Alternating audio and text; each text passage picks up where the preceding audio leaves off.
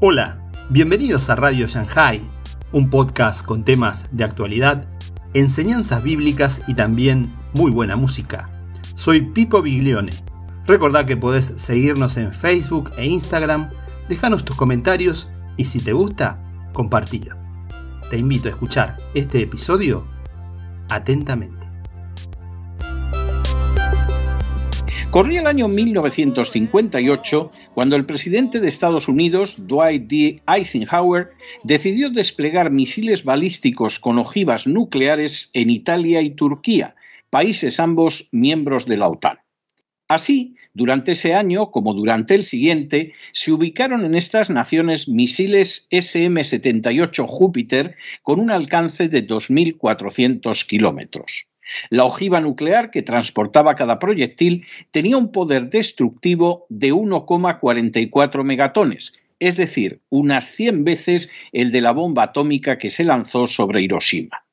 Semejante despliegue, que no había sido precedido por ningún paso similar de la Unión Soviética, ponía a las principales ciudades soviéticas, incluyendo Moscú y San Petersburgo, al alcance de misiles nucleares capaces de arrasarlas por completo. Eisenhower reconoció que el haber instalado misiles en Europa que podían caer sobre Moscú podría llevar a la Unión Soviética a hacer lo mismo en naciones como Cuba o México en calidad de respuesta. Sin embargo, la respuesta tardó en producirse y también vino unida a pasos previos dados por Estados Unidos. En abril de 1961 fracasó el intento de invasión de Cuba en Bahía de Cochinos y en octubre del mismo año también acabó en fracaso la Operación Mangosta, una operación de falsa bandera que consistiría en volar una nave norteamericana cerca de la base naval de Guantánamo para culpar de ello a Cuba y así poder justificar una invasión de la isla. Los servicios de inteligencia soviéticos detectaron los planes para la operación Mangosta y advirtieron de los mismos a La Habana, circunstancia que aprovechó el premier soviético Nikita Khrushchev para proponer a Cuba la instalación en su territorio del misil balístico de alcance medio R-12. Fidel Castro intentó aprovechar la situación para firmar un acuerdo que garantizara la imposibilidad de un ataque contra Cuba, pero los planes de Khrushchev eran muy diferentes. No solo se negó a firmar ese acuerdo con Castro, sino que además insistió en que la existencia de los misiles tenía que ser secreta hasta que se produjera su despliegue. La tesis de Khrushchev era que finalmente, ante esa amenaza cercana a su territorio, Estados Unidos acabaría retirando los misiles ubicados en Turquía y que podían arrasar las capitales soviéticas. A mediados del año 1962, los vuelos del avión espía americano U-2 descubrieron la instalación de misiles soviéticos en Cuba. El 22 de octubre, el presidente Kennedy decretó un cerco naval en torno a la isla y en paralelo movilizó a la Organización de Estados Americanos para que impusiera sanciones al régimen de Cuba. La perspectiva de una guerra nuclear entre ambas potencias se convirtió en una seria realidad mientras Estados Unidos decretaba la condición de defensa DEFCON de nivel 2, una situación que solo se ha dado dos veces en la historia. A ambos lados existían partidarios de precipitar una guerra nuclear. En el alto Estado Mayor de Estados Unidos, distintos generales insistieron al presidente Kennedy para que lanzara un ataque nuclear que borrara del mapa literalmente la isla de Cuba, a la vez que aniquilaba buena parte de la Unión Soviética. En el otro lado, los dirigentes soviéticos no pensaron nunca en un ataque nuclear, pero tanto Fidel Castro como Che Guevara insistieron en que era el momento adecuado para atacar con bombas atómicas a los Estados Unidos. Finalmente, la solución de la crisis fue diplomática, aunque sus términos se ocultaron durante décadas. La Unión Soviética aceptó retirar los misiles de Cuba a cambio de que Estados Unidos retirara también los misiles que había colocado en Turquía. De esta manera, la Unión Soviética había conseguido imponerse en toda regla, aunque Kennedy también podía presentarse ante el mundo como un triunfador. En cualquiera de los casos, el espectro de un holocausto nuclear desapareció y solo volvería a hacer acto de presencia cuando Ronald Reagan señaló décadas después que el estallido de una guerra nuclear en Europa era una posibilidad. Dentro de esas paradojas en que es tan pródiga la historia, en esa misma década de los años 60, Estados Unidos renunció a operaciones de invasión de Cuba como la fracasada de Bahía de Cochinos o la abortada Operación Mangosta. De hecho, y sobre todo a partir de la caída de la Unión Soviética, evitaría cuidadosamente la caída de la dictadura en Cuba. Pero esa ya es otra historia. En las últimas horas hemos tenido nuevas noticias sobre el peligro del estallido de una guerra nuclear en Europa. Sin ánimo de ser exhaustivos, los hechos son los siguientes. Primero, el final de la Guerra Fría vino marcado, por un lado, por las promesas de Estados Unidos de que la OTAN no se extendería hacia el este ni una pulgada más allá de la Alemania reunificada, y por otro, por los interrogantes relacionados con la política que habría que mantener hacia la Rusia posterior al colapso de la Unión Soviética. Segundo, la expansión de la OTAN, a fin de cuentas una idea británica, contó siempre con reticencias por parte de americanos más que notables.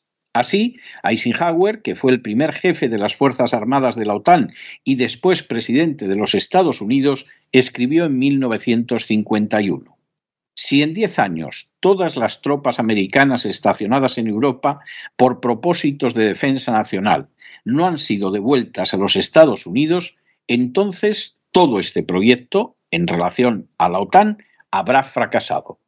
Eisenhower era plenamente consciente de que la OTAN, creada en 1949, había terminado por provocar la creación del Pacto de Varsovia en 1955, es decir, seis años después.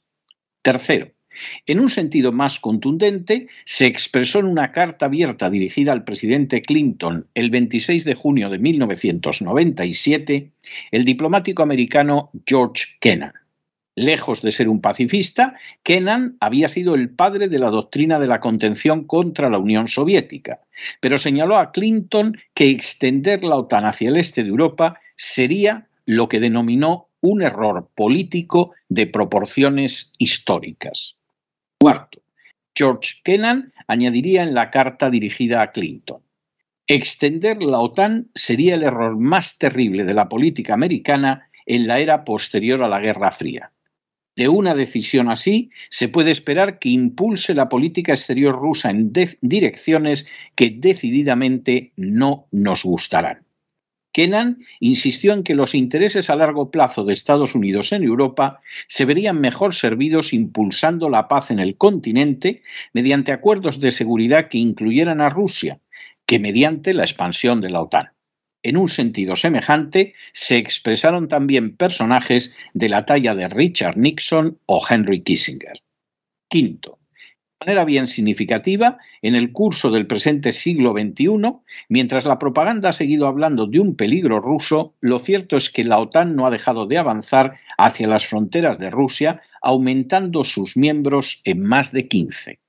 Sexto, a pesar de la política de cerco llevado a cabo por una OTAN que desde principio del siglo XXI ha provocado ya guerras fuera del escenario europeo, como las de Afganistán o Libia, y a pesar de la propaganda de los nacionalistas ucranianos, Ucrania siguió unida muy estrechamente a Rusia después del desplome de la Unión Soviética, hasta el punto de que en 2004 y 2014 hubo que perpetrar golpes de Estado en el país para que los nacionalistas ucranianos conquistaran el poder.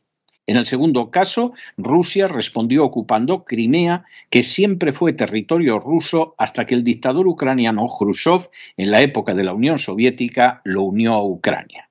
Séptimo. En 2014, tras un golpe de Estado perpetrado apenas unas horas después de que la Unión Europea firmara unos acuerdos que daban garantías al presidente ucraniano de que no sería derrocado, los nacionalistas ucranianos, llegados al poder, desencadenaron una represión feroz contra la zona este de Ucrania abiertamente antinacionalista.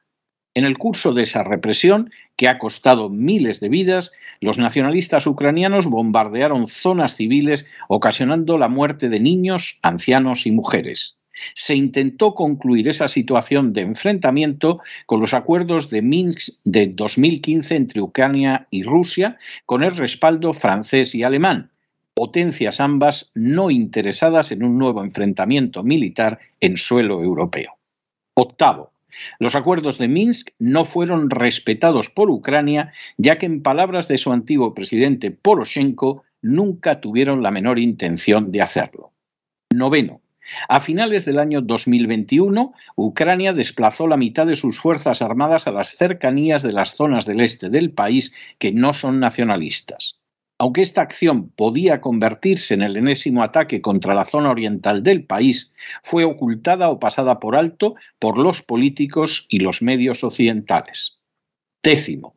También fue ocultado por los medios y los políticos occidentales que la entrada de Ucrania en la NATO y sobre todo la ubicación de bombas nucleares de la OTAN en su territorio acabaría con el principio de doble destrucción garantizada que ha evitado hasta la fecha el estallido de una guerra nuclear, ya que permitiría bombardear nuclearmente Moscú en tan solo cinco minutos.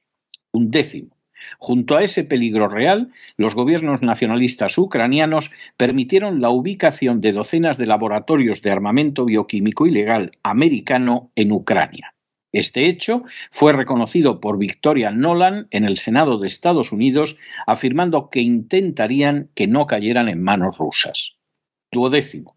Documentos pertenecientes a la corporación RAND han dejado de manifiesto que la guerra estaba planeada por Estados Unidos desde hacía más de tres años y, y que la finalidad era enfrentar a Europa y en especial a Alemania con Rusia, de tal manera que la economía europea se colapsara y miles de billones de euros salieran desde Europa en dirección a Estados Unidos, salvando a esta nación de la crisis económica.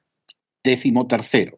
Las sanciones formuladas contra Rusia no han sido apoyadas por cerca del 90% de la población del planeta, del que solo China e India ya constituyen la mitad.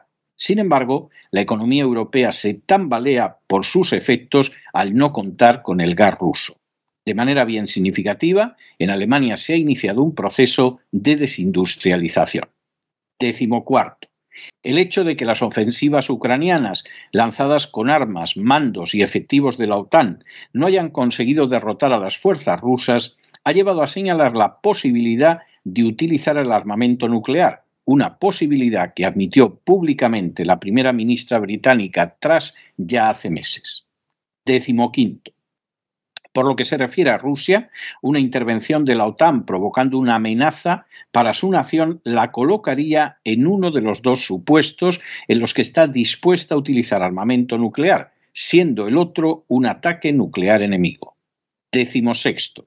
Por su parte, Estados Unidos ha declarado abiertamente que en caso de un ataque de Rusia contra un país miembro de la OTAN, invocaría el artículo 5 de la Carta de la OTAN sobre defensa colectiva, respondiendo con todo su arsenal, incluido el nuclear. El artículo 5 se utilizó, por ejemplo, en su día para justificar la invasión de Afganistán. Décimo séptimo. Desde la perspectiva pública de los medios y de los políticos occidentales, la ayuda de la OTAN ha permitido lanzar contraofensivas en que se ha recuperado la región de Kharkov y el ejército ruso se encontraría en una situación desesperada.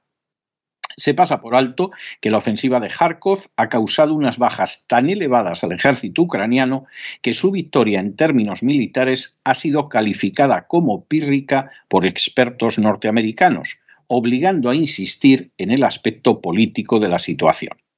Décimo octavo. Desde la perspectiva rusa, es obvio que la guerra la está ganando Rusia al haber causado inmensas bajas al ejército ucraniano a pesar de la ayuda de la OTAN, al controlar el 20% del territorio ucraniano, que siempre fue su objetivo, y al concentrarse en ese territorio el 80% del Producto Interior Bruto ucraniano. Por añadidura, Rusia ha aumentado sus exportaciones el rublo se ha revalorizado y además, dada la respuesta americana, ha logrado provocar una corriente de simpatía hacia su enfrentamiento con la OTAN que se acerca al 90% del planeta. Décimo noveno. La propaganda de la OTAN insiste en que Rusia no podrá imponerse en el curso del conflicto y que esa situación la llevará a tener que recurrir a armas nucleares. La realidad es que ese supuesto no entra dentro de los usos de armas nucleares contemplados por Rusia en el documento de 2020 sobre actuaciones nucleares. Vigésimo.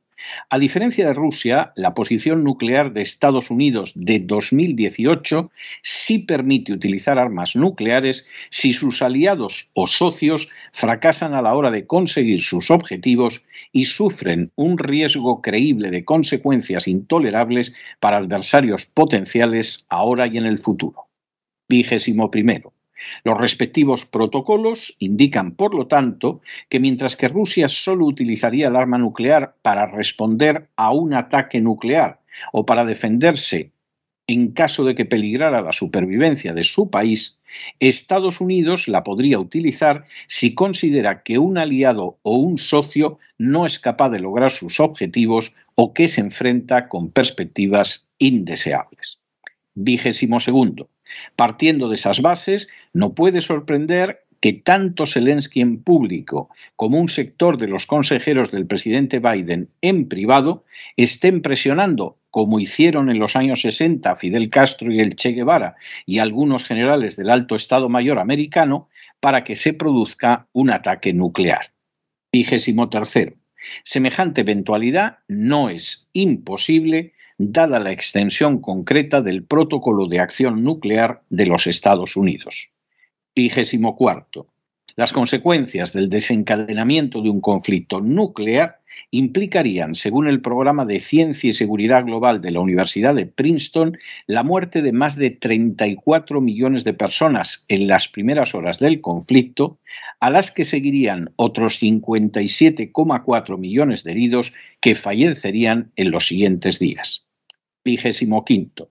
Los efectos no concluirían ahí, sino que se extenderían al estado que sufriría el planeta y que podría costar miles de millones de vidas. Por ejemplo, un enfrentamiento nuclear limitado entre solo India y Pakistán no concluiría con menos de 1.300 millones de muertos. Durante las pasadas décadas, el mundo ha ido acercándose hacia su aniquilación de una manera malvada, ciega y, para colmo, totalmente evitable. Si siguiendo las tesis de personajes como Kennan, Kissinger y Nixon, la OTAN no se hubiera expandido en contra de lo prometido a Gorbachev y a Yeltsin, no estaríamos donde estamos. Si aceptando la voluntad del pueblo, la administración Obama y Soros no hubieran dado un golpe de Estado en Ucrania para colocar en el poder a los nacionalistas, no estaríamos donde estamos. Si Estados Unidos y Gran Bretaña no hubieran desplegado tropas y laboratorios de armamento bioquímico prohibido por la legalidad internacional en Ucrania, no estaríamos donde estamos. Si Hunter Biden, hijo del actual presidente de Estados Unidos, no hubiera ganado millones en Ucrania gracias a la corrupción y a la construcción de los laboratorios ya citados, no estaríamos donde estamos. Si hace tres años la corporación RAN no hubiera planeado provocar a Rusia para que finalmente tuviera que entrar en Ucrania para asegurar su seguridad, no estaríamos donde estamos. Si no se hubiera ofrecido armamento nuclear a Ucrania y la entrada en la OTAN, lo que destruía, entre otros pilares del derecho internacional, el principio de doble destrucción asegurada que ha evitado hasta ahora una guerra nuclear, no estaríamos donde estamos. Si la misma corporación RAN no hubiera llegado a la conclusión de que para que el capital europeo se desplace a Estados Unidos y salve su economía, hay que provocar a Rusia para que intervenga en Ucrania y así quede destrozada la economía europea, no estaríamos donde estamos. Si la agenda globalista no profesara un odio profundo a Rusia por ser una de las pocas naciones que se resisten a engendros suyos como la ideología de género o el sometimiento a las oligarquías supranacionales, no estaríamos donde estamos.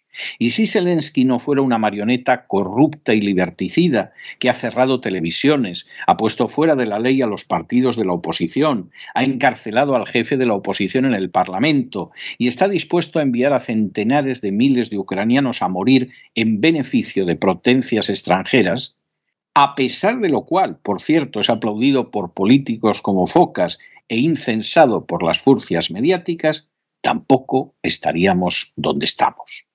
En un momento así, en que el ejército ucraniano, a pesar de las armas, las tropas y la inteligencia de la OTAN, no logra imponerse, Zelensky ha expresado públicamente el deseo de que se ataque nuclearmente a Rusia. Un sector de los asesores de Biden lo respaldan y es delirante pensar que ante esa eventualidad Rusia no se defendería. Como en la crisis de los misiles, el mundo se halla al borde del abismo y la única vía razonable posible es una salida diplomática como la que permitió eludir aquel desastre a inicios de los años 60 durante la crisis de los misiles. Los paralelos son obvios. Primero, la OTAN ha amenazado nuclearmente a Rusia con un radio de acción que puede borrar del mapa sus ciudades más importantes. Segundo, Rusia ha reaccionado en defensa de su seguridad nacional. Tercero, los títeres, como antaño Castro y el Che y hoy Zelensky, ansían un holocausto nuclear para mantenerse en el poder. Y cuarto, hay sectores de las Fuerzas Armadas americanas que sueñan con aprovechar la ocasión convencidos de que pueden ganar en una confrontación nuclear. La salida es muy similar a la de aquel entonces. Primero, la OTAN debe retirar el armamento de Ucrania como Estados Unidos lo hizo de Turquía. Segundo, Ucrania debe convertirse en una zona neutral y desmilitarizada como se contenía ya en su Declaración de Independencia de 1991. Tercero, tienen que acabar y revertirse las sanciones contra Rusia que a Rusia no le están afectando mucho, pero que están aniquilando verdaderamente la economía europea.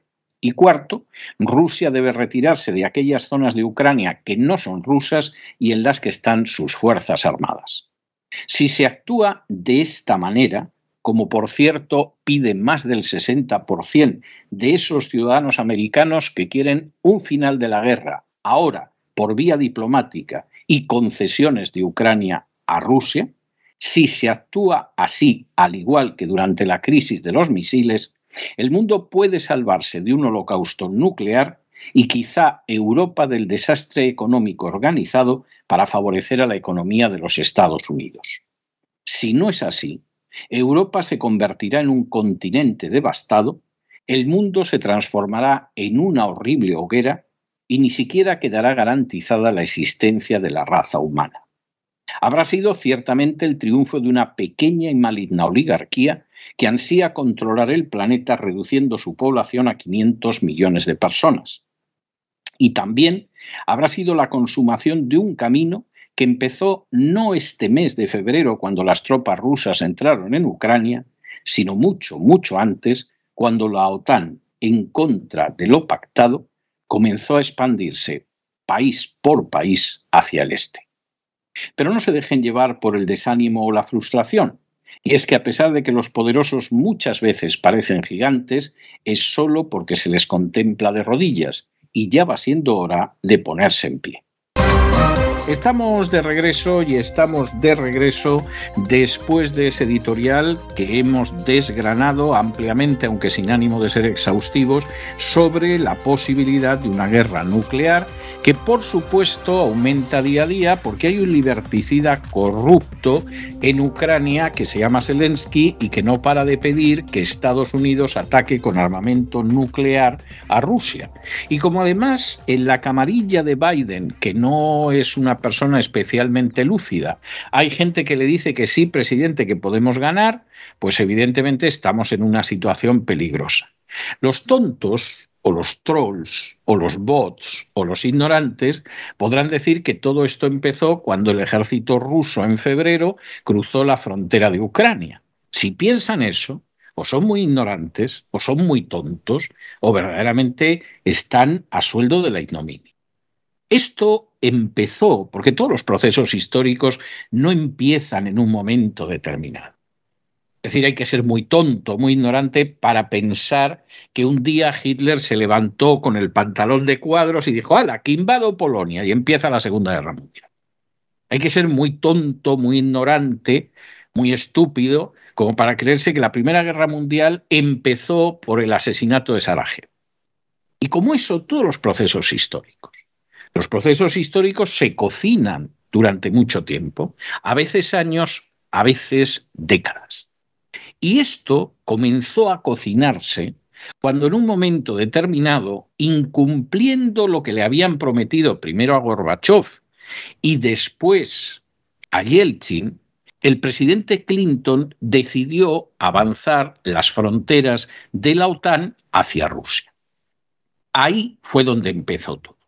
Porque claro, cuanto más avanzas, más provocas y más creas una situación de peligro. Bien le advirtieron entonces, estamos hablando de los años 80, a Clinton, que lo que estaba haciendo era lo peor que se podía hacer y que era muy, muy grave. En aquellos años, Biden llegó a decir que, por ejemplo, incluir a las repúblicas bálticas en la OTAN podía crear una situación de tensión con Rusia que había que evitar. De modo que esto se sabía. Y quien ha ido dando pasos durante todas estas décadas es evidente. Rusia no ha ido cosechando una serie de aliados que avanzan hacia Berlín. Es la OTAN la que ha ido sumando muchas veces con enormes presiones y empujones a naciones que hubieran preferido ser neutrales, pero a las que ha ido metiendo en la OTAN, que ya no nos defiende del comunismo, porque no existe una Unión Soviética, y que puesta a actuar lo mismo te actúa en Libia o en Afganistán. Grandes peligros para los europeos supongo, sobre todo para los que no sepan geografía y se crean que Libia pues limita con Italia o que Afganistán está pegadita a Polonia. Como a esto luego se le añade un golpe de Estado en el 2014, cuando Victoria Nolan, personaje peligroso como pocos, dice aquella famosa frase, disculpen ustedes que la repitamos, de que jodan a la Unión Europea, y efectivamente parece que ese ha sido el plan clarísimo y luego llega el niño Biden a hacer negocios con los laboratorios de armamento bioquímico en Ucrania y ganar millones con eso. Por cierto, laboratorios que no se pueden negar. Porque Victoria Nolan, sabedora de que mentir en el Senado es muy grave, reconoció que había laboratorios y eso sí, dijo que estaban haciendo todo lo posible para que los rusos no pudieran apoderarse de ellos. Pues como no se ha hecho nada más que dar paso tras paso tras paso, cuando se llegó al último, que fue Zelensky pidiendo entrar en la OTAN, esto tampoco se le ocurrió a Zelensky una mañana que se levantó especialmente inspirado. Pero esto ya significaba acabar con el principio de doble destrucción asegurada, que es lo que ha evitado una guerra mundial nuclear desde hace décadas, pues evidentemente hasta ahí llegó el agua del Ebro, que diría algún castizo en España. Y cuando de pronto se produce una reacción por seguridad, como en su día Kennedy hizo en Cuba durante la crisis de los misiles, y Estados Unidos haría ahora si hubiera tropas chinas o rusas al otro lado del Río Grande, pues entonces de pronto ya hemos construido el relato de algo que venimos planeando desde hace años, que busca la destrucción de Europa, y encima vamos a culpar a Rusia. Claro, no todo sale bien. Eh, lo de la destrucción de Europa está saliendo de maravilla. Lo de la destrucción de Rusia, no. Incluso Rusia está ganando bastante dinero y además eh, la situación tal y como existía antes, pues a quien le va a perjudicar mucho a medio plazo es a Estados Unidos. A corto plazo le beneficia mucho, a medio plazo puede ser terrible porque el orden mundial está cambiando y está cambiando, pero a pasos agigantados. Y claro, cuando además uno está convencido de que el relato que repiten los políticos y las furcias mediáticas que aplauden a Zelensky como focas, se lo cree todo el mundo. Pero la verdad es que aproximadamente el 90% de los habitantes de este planeta no se lo creen y además tienen una pésima opinión de la OTAN, pues nos encontramos con la realidad. Tampoco es que el otro 10, 11, 12% que está en la OTAN se lo crea el 90% de los alemanes, más del 90%, está convencido de que el Nord Stream lo han volado los Estados Unidos, no Rusia. Y las manifestaciones que se producen en los países de la OTAN, sobre todo en el este de Europa, diciendo que hay que acabar las sanciones con Rusia, que hay que llevarse bien, que hay que acabar la historia de Ucrania, indica que ni siquiera en ese 10% todos se creen el relato. Y el 60% de ciudadanos americanos que pensamos que esta guerra tiene que acabar ya, por vía diplomática y con Ucrania haciendo concesiones a Rusia. Somos el 60% de los habitantes de este país. Evidentemente, tampoco nos creemos el relato, por más que los políticos y los medios nos cuenten otra cosa. Y mientras tanto, nos van empujando hacia una guerra nuclear. Bueno, para la gente de la agenda globalista sería maravilloso. Dicen que en este planeta solo tiene que haber 500 millones de personas, por supuesto con ellos como raza superior y raza que dirige. O sea que si desaparecen miles de millones de personas en un holocausto nuclear, ellos van a aplaudir hasta con las orejas. Sí, pero para los que pensamos que cada vida humana es sagrada y que las alianzas militares permanentes son una maldición, como supieron ver los padres fundadores de este país, que insistieron en que Estados Unidos jamás entrara en una alianza permanente con otras naciones, porque eso podía ser el final de la República Americana, y va camino de serlo, esto hay que decirlo. Para los que vemos así las cosas, ese relato, que eso sí, parece que se cree el 10% del mundo, tampoco nos lo creemos y vemos el peligro nuclear. Y nos damos cuenta de que no hay que esperar una reacción ni de los políticos que se consideran nosotros frente a ellos, ni tampoco de los medios de comunicación en su mayoría.